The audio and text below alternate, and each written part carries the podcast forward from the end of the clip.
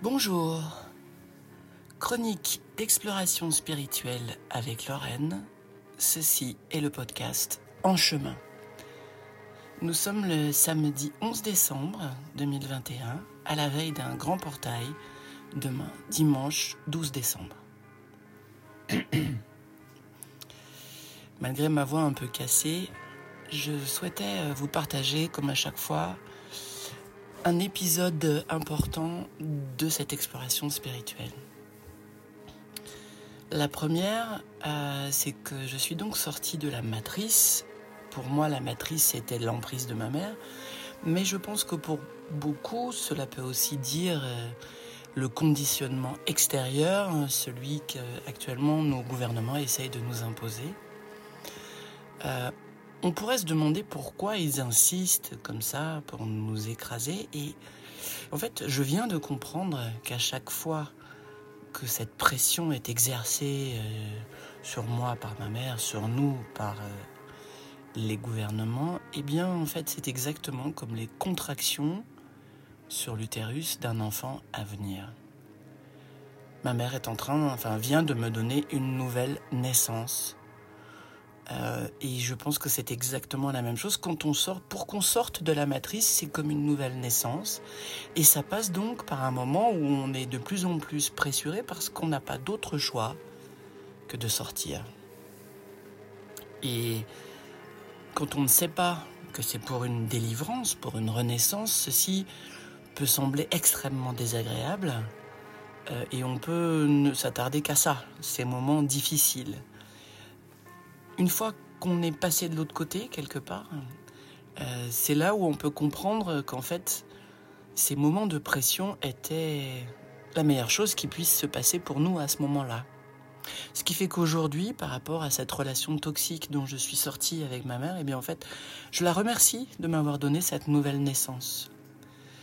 Et euh, je me trouve aujourd'hui dans une situation que peut-être euh, ceux qui m'écoutent partagent aussi, à savoir quand on sort de quelque chose qui, une relation qui a été euh, une relation de souffrance pour, pour beaucoup quand même. évidemment, on en veut à la personne qui nous a fait souffrir, mais on en veut encore plus à soi-même parce qu'on a accepté cette souffrance. Comme disent les Américains, euh, fool me once, shame on you. Fool me twice, shame on me. Et c'est cette culpabilité, ce, ce, jugement négatif que l'on se porte pour avoir, pour avoir subi, pour ne pas avoir compris, pour ne pas être sorti plus tôt, euh, pour avoir subi toute cette souffrance. Euh, c'est cette partie-là qui est la plus délicate à traverser. Parce que d'abord, on ne l'aperçoit pas au début. Au début, on a surtout de la colère pour la personne qui nous a fait souffrir. Mais en fait, je dirais que 80% de cette colère ne concerne pas cette personne, elle nous concerne nous. Et, et tant qu'on n'adresse pas cette colère dans son bon endroit, on ne s'en débarrasse pas. Et on porte soi-même cette culpabilité de manière euh, extrêmement lourde et, qui, nous, qui nous empêche de, bénéficier de, de l'extraordinaire sortie de cette relation de souffrance en fait. Donc voilà, si vous êtes dans, cette, euh, dans ce cas de figure, posez-vous avec vous-même, essayez de, de faire le petit pas de côté qui vous permet de prendre le siège de l'observateur Essayez de descendre le maximum possible dans votre cœur, pas dans votre tête, et, et, parlez. Parlez avec la personne qui vous a fait souffrir, de manière métaphorique bien sûr. Et vous vous apercevrez en fait que la personne que vous devez pardonner principalement, c'est vous-même.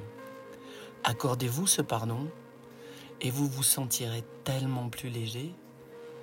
Vous, vous verrez, ça, ça ira beaucoup plus vite. Actuellement, nous sommes donc dans une, une période extraordinaire, une période où toutes ces prises de conscience sont extrêmement facilitées et, et, où il y a aussi de la magie. Je voudrais vous partager une petite expérience et, et vous engager à la faire vous-même. j'étais dans le tramway. Il y avait pas mal de monde. J'étais debout parce que j'avais juste quelques stations euh, à faire. Euh, monte une dame âgée qui avait visiblement de gros problèmes de, de, marche. Et les sièges assis étaient occupés par beaucoup de très jeunes gens. Et elle vient se mettre juste à côté de, deux jeunes filles, elles ne devaient pas avoir 17 ans je pense, qui étaient en train de discuter autour de leur téléphone portable et qui n'étaient absolument pas conscientes de ce qui se passait autour d'elles. Moi j'étais à quelques mètres, j'avais pas du tout envie d'intervenir, mais en même temps, je me disais, mais enfin, elles comprennent pas que qu'elles sont jeunes, elles pourraient se lever, et pourrait au moins une d'entre elles pourrait laisser sa place à cette vieille dame. Et à ce moment-là, j'ai eu comme un petit éclair et je me suis dit, mon guide, dis-lui de laisser la place à cette vieille dame. Et alors, ça faisait cinq minutes que je moulinais dans ma tête. Ça faisait donc cinq minutes que ces jeunes filles étaient uniquement dans leur bulle. Je n'ai pas eu terminé de penser cette phrase que la jeune fille la plus proche de la dame s'est arrêtée, s'est tournée vers elle et lui a dit Vous voulez prendre ma place, madame? Et la dame lui a dit Non, non, il y a une place libre là-bas. Euh, dès que le tramway, euh, à la prochaine station, je vais y aller, ne vous inquiétez pas. Et je me suis dit Mais c'est incroyable. En fait, quand j'ai quelque chose, je pense qu'il fallait aussi que l'intention soit bonne. Hein. Mais si on veut essayer d'intervenir, je pense qu'on peut demander à notre guide d'aller passer cette pensée de bonne intention dans la tête de la personne euh, qu'on regarde. Parce que je l'ai refait une deuxième fois dans l'après-midi, dans un autre cas de figure, et ça a marché immédiatement. Ça m'intéresserait beaucoup si vous aussi vous pouviez faire ces expériences. Comme ça, je pense que si on est nombreux à... Attention, hein, faites-le avec une bonne intention. Parce que je pense que si vous faites ça avec une intention de contrôle, euh, ça va automatiquement vous revenir en boomerang puissance 3. Mais si c'est euh, avec une bonne intention, je suis sûr que vous serez, euh, comme moi, complètement émerveillé de la magie de l'instant. Voilà, je vous souhaite un très joli portail du 12-12-21 qui aura lieu demain et à très bientôt pour une autre chronique de En chemin.